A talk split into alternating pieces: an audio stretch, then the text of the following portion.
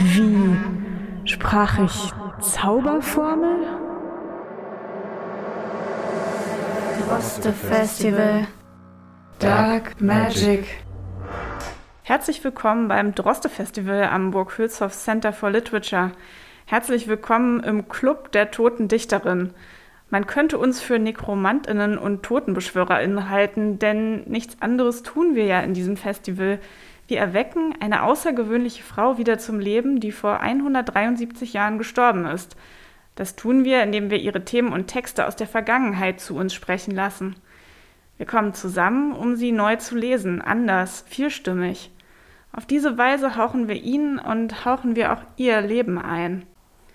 Unser morbides Interesse teilen wir mit einem Projekt, das nicht zum ersten Mal bei uns in Münster zu Gast ist. Die Dead Ladies Show. Die Dead Ladies Show feiert fabelhafte Frauen, die uns bis heute mit ihren Biografien verblüffen.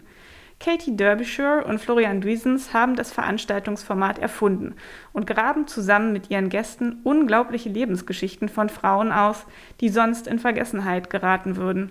Von der Mathematikerin über die Bürgerrechtsaktivistin bis zur Spitzensportlerin ist alles dabei. Susan Stone macht aus den Live-Vorträgen bezaubernde Podcasts. Wir freuen uns riesig, dass das Dead Ladies Show Team uns exklusiv zum Festival mit drei Podcast-Folgen beehrt hat. Wir wünschen viel Spaß mit der Show und ihren Gästen Nadir Biskin und Tembi Wolf.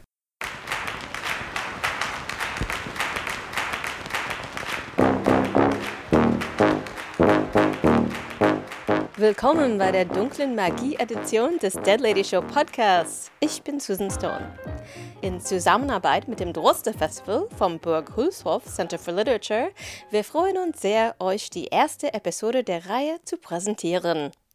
Ich bin magisch mit der Dead Lady Show Mitgründerin Katie Derbyshire verbunden. Hallo. Hallo Susan. Für diese Reihe machen wir eine Ausnahme, jedenfalls podcasttechnisch, und stellen zwei Frauen auf Deutsch vor.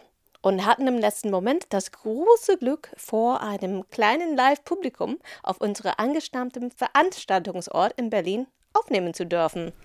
Das fühlte sich auf jeden Fall zauberhaft an, kann ich nur sagen. Wobei eher helle als dunkle Magie im Spiel war, würde ich sagen.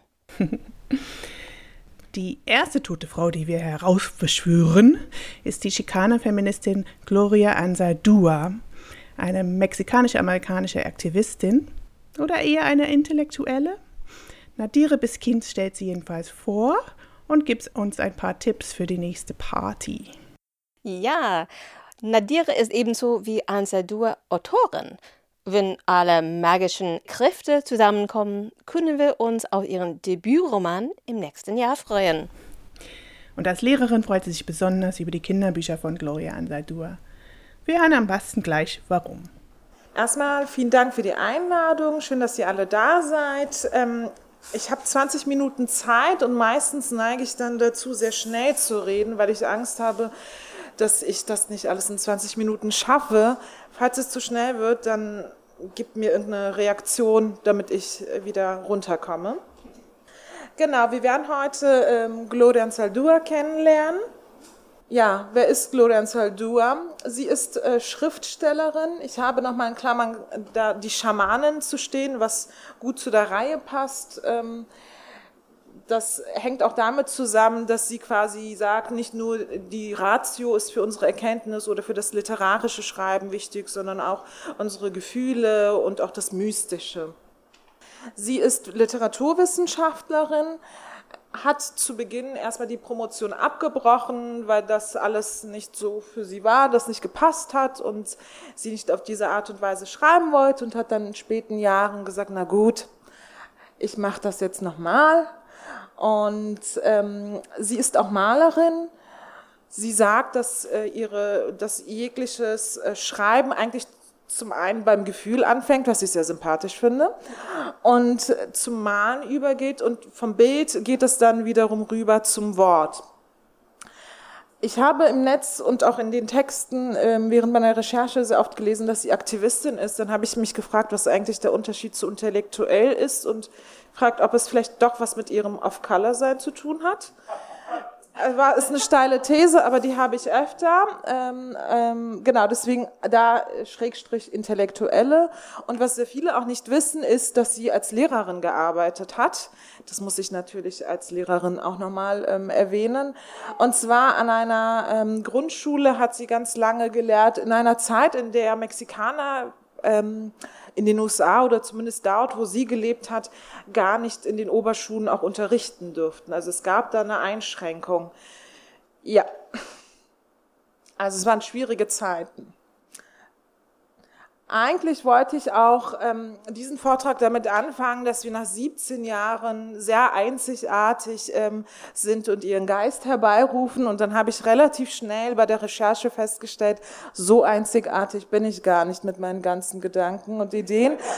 Äh, und zwar gibt es nämlich eine Konferenz, die alle zwei Jahre stattfindet, die El Mundo Zurdo, El Mundo Welt und Zurdo linkshändig. Ähm, und das ist zu Ehren von Gloria Anzaldúa. Seit 2009 findet das statt. Und ähm, da finden Diskussionen über ihre Bedeutung für die Chicano äh, Studies, aber auch die Anwendung ihrer Theorie zu aktuellen Fragestellungen Gleichzeitig ähm, lehnt sich äh, der Name der Konferenz an ein Konzept, was ähm, Gloria Saldua selbst entworfen hat. Und zwar ist das äh, eine verzauberte Welt, die hinter ökonomischen, kulturellen und biologischen Machtdiskursen ähm, verborgen liegt und unterdrückt darauf wartet, quasi befreit zu werden. Das findet in Form dieser Konferenz zumindest für ein, zwei Tage hoffentlich dann statt. Sie hat auch äh, Kinderbücher geschrieben, hier zum Beispiel Pretita, ihr alter Ego and the Ghost Woman, also La Llorona auf Spanisch, die Weinende, ähm, aus der spanischen bzw. mexikanischen Mythologie, die auch eigentlich eine sehr interessante Figur ist, die La Llorona, die weinende Mutter, die auf der einen Seite nicht dem Standard der heiligen Mutter entspricht und auch ein bisschen, finde ich, empowernd ist, und ähm, es aus der mexikanischen Mythologie auch mittlerweile, soweit ich das beurteilen kann, in den ähm, popkulturellen Mainstream der USA auch geschafft hat. Die Kinderbücher sind ähm, zweisprachige Kinderbücher, die sind auf Englisch und Spanisch, manchmal auch mit Tejano-spanischen Begriffen. Tejano-Spanisch unterscheidet sich auch vom Standardspanisch der Real Academia, also der Madrid, des Madrid-Spanischen, aber auch teilweise vom Mexikanisch-Spanischen. Die Kinderbücher betrachtet sie als ähm, als politischen Akt der kulturellen Partizipation. Und sie sagt, dass dadurch nicht nur die angloamerikanische Kultur den Kindern nahegebracht werden kann, sondern eben auch die Chicano-Kultur gelehrt werden kann. Und das natürlich in Form der Hochkultur des Buches. Häufig ähm, finden die, äh, gibt es Abenteuer in diesen Büchern, die im texanischen äh, Grenzgebiet stattfinden in diesem Fall beispielsweise oder es gibt noch ein Buch auf äh, die Freunde auf der anderen Seite.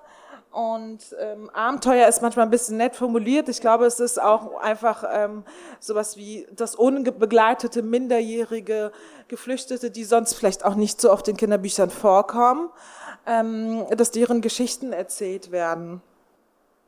Es ist natürlich auch kein Zufall, dass ähm, die ganzen Handlungen im, äh, im, im texanischen Grenzgebiet stattfinden, weil sie selbst ist in Rio Grande Valley auf die Welt gekommen. Und Rio Grande stellt äh, die Grenze zwischen Mexiko und USA dar. Früher war der Teil, in dem sie auf die Welt gekommen ist, ein Teil der, äh, ein Teil Mexikos, mittlerweile ein Teil ähm, der USA. Das ist eines ihrer bekanntesten Bücher, Borderlands La Frontera. Es ist ein ziemlich spannendes Buch, weil es ähm, eine Puzzlestruktur hat und man denkt sehr häufig generell bei der Arbeit von Gloria Anzaldúa auf dem ersten Blick, dass es, äh, dass sie einfach hier und da sich geäußert hat. Aber wenn man dann sich tiefergehend damit auseinandersetzt, merkt man dann, dass die Arbeiten sich gegenseitig ergänzen vertiefen und natürlich zum Teil sich wiederholen inhaltlich, dann aber wiederum ähm, ist etwas, was in lyrischer Form dargestellt ist, wieder in einer essayistischen Version nochmal dargestellt. Und das wiederum ähm, ist eigentlich super toll und auch natürlich ähm, sehr wünschenswert für das Schreiben in Deutschland, finde ich, dass die Struktur der Literatur sich ähm, die Sprache und den Inhalt widerspiegelt. Weil beispielsweise auch was die Sprache anbelangt, ist sie nicht nur mehrsprachig im Sinne von verschiedenen Sprachen, sondern auch im Sinne von verschiedenen Zungen und verschiedenen äh, Soziolekten. Das heißt, Alltagssprache ist für sie genauso bedeutend und wichtig wie, ähm, sagen wir mal, äh, Bildungssprache oder wie Fachsprache. Und daher kommt natürlich auch diese Folie nicht am Anfang ganz chronologisch, sondern in der Mitte zu Ehren von Gloria Einmal wenigstens. Ja, manchmal ist es dann auch so, dass man ja sich vielleicht auch nicht so tiefer geht mit den Sachen auseinandersetzen kann. Und auch wenn man sich das immer wieder vornimmt, ich kenne das mit Foucault, deswegen dachte ich, vielleicht habt ihr das auch, dass ihr auf der nächsten Party irgendwen intellektuell beeindrucken wollt. Und ähm, würde ich empfehlen, diese drei Begriffe zu werten, die immer wieder ähm, für Ansel Duba wichtig sind. Zum einen ist es die Wunde. Die Wunde, natürlich denken wir da zuerst an die körperliche Wunde, aber für sie ist auch die Wunde in Form von ähm, Worten und Texten, was auch Sinn macht. Wir denken nur an linguistisch Korpus, da ist auch quasi ein Körper enthalten, ähm, aber auch die Grenzen ähm, zwischen den Ländern. Und das ist auch ähm, bezogen auf ihr Leben weil sie in, diesem Grenz, in dieser Grenzregion ähm, gelebt hat und auf die Welt kommen, ist ähm, wichtig für sie. Und damit gehen wir natürlich über auf, ähm, auf den, zum nächsten Begriff, äh, die Grenze, die Grenze zwischen den Ländern, aber auch zwischen den Menschen. Also da gibt's auch einen Transfer und aber auch zum Thema Wissen. Wie kommen wir zur Erkenntnis? Conocimiento. Wissen auf Spanisch, ist für sie ähm, ein Modell, was in sieben Stufen abläuft. Die Stufen haben teilweise indigene Bezeichnungen. Ich kann sie nicht alle auswendig.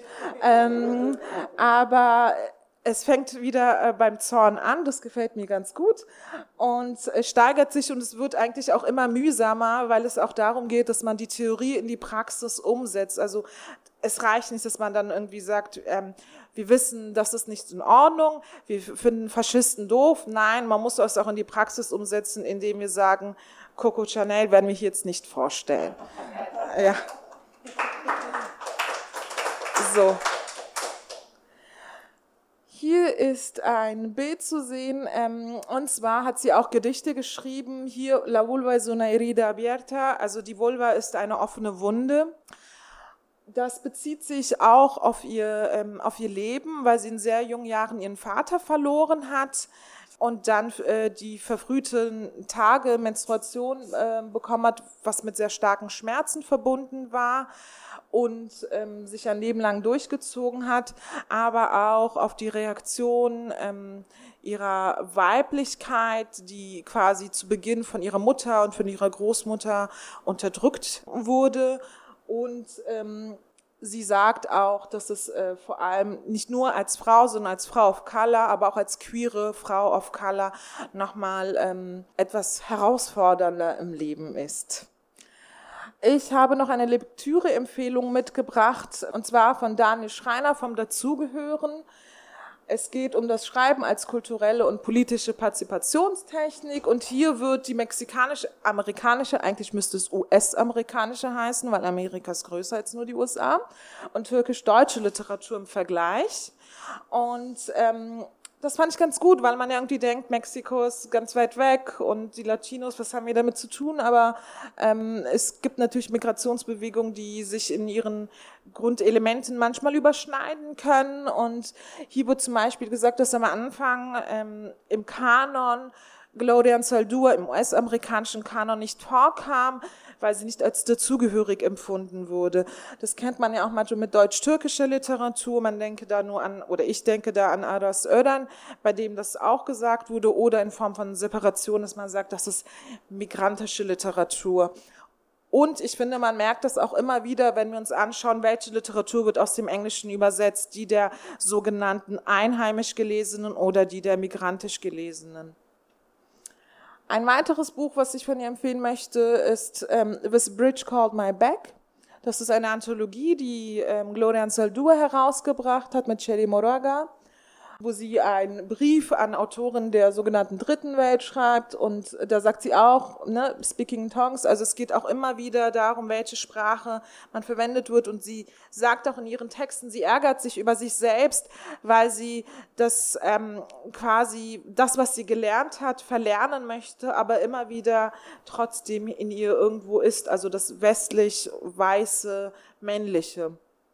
Und dort vertritt sie relativ radikale ähm, Ansichten, aber auch ähm, aktuelle Ansichten. Also ich dachte dann irgendwie ganz viel an so Twitter, Bubble, Diskussion, wie sehr können wir, sollen wir Tokens sein, ähm, wie sieht es mit kostenloser Bildungsarbeit aus. Und es ist ein wenig wie, wie in der Antike, also wenn man so antike Texte liest, denkt man ja auch, oh mein Gott, das ist ja äh, damals auch schon so gewesen. Und hier dachte ich dann auch, wow, damals wollte man auch Listen mit Frauen auf Color haben, so wie man das heutzutage haben möchte. Ähm, genau, es ist eine sehr empowernde Dame, würde ich sagen, und deswegen sollte sie uns allen in Erinnerung bleiben. Hier nochmal lächelnder, dann am Schluss. Und ich bedanke mich dann für eure Aufmerksamkeit. Ich hoffe, äh, es war einigermaßen interessant und regt zu weiteren Lektüre und Beschäftigung an. Und ja, hasta luego. Nadere Biskin über Gloria Anzaldúa. Eine sehr einflussreiche Forscherin, die in Deutschland ruhig bekannter werden dürfte. Vielen Dank fürs Zuhören. Ich hoffe, ihr hattet Freude daran. Falls ihr noch weiter hören möchtet, ihr findet Teile 2 und 3 unserer Dark Magic Reihe dort, wo ihr diese Folge entdeckt habt. Auf dem digitalen Festivalgelände des Droste Festivals. Nach dem Festival werden sie unter burghülshoff.de in der Mediathek des Center for Literature zu hören sein. Eine Folge ist auf Deutsch und eine auf Englisch. Und wer schon süchtig ist, kann noch mehr von uns entdecken, überwiegend auf Englisch, auf unserer Webseite deadladyshow.com oder bei eurem liebsten Podcast-Plattform. Ihr findet uns bei Twitter und Instagram unter @deadladyshow. Unsere Musik ist Little Lily Swing von Tritachyon. Ich bin Susan Stone. Und ich bin Katie Derbyshire. Tausend Dank an Anneke, Maximilian und Jörg und das ganze Team beim Droste Festival und dem Center for Literature im Münsterland. Bye bye. Tschüss.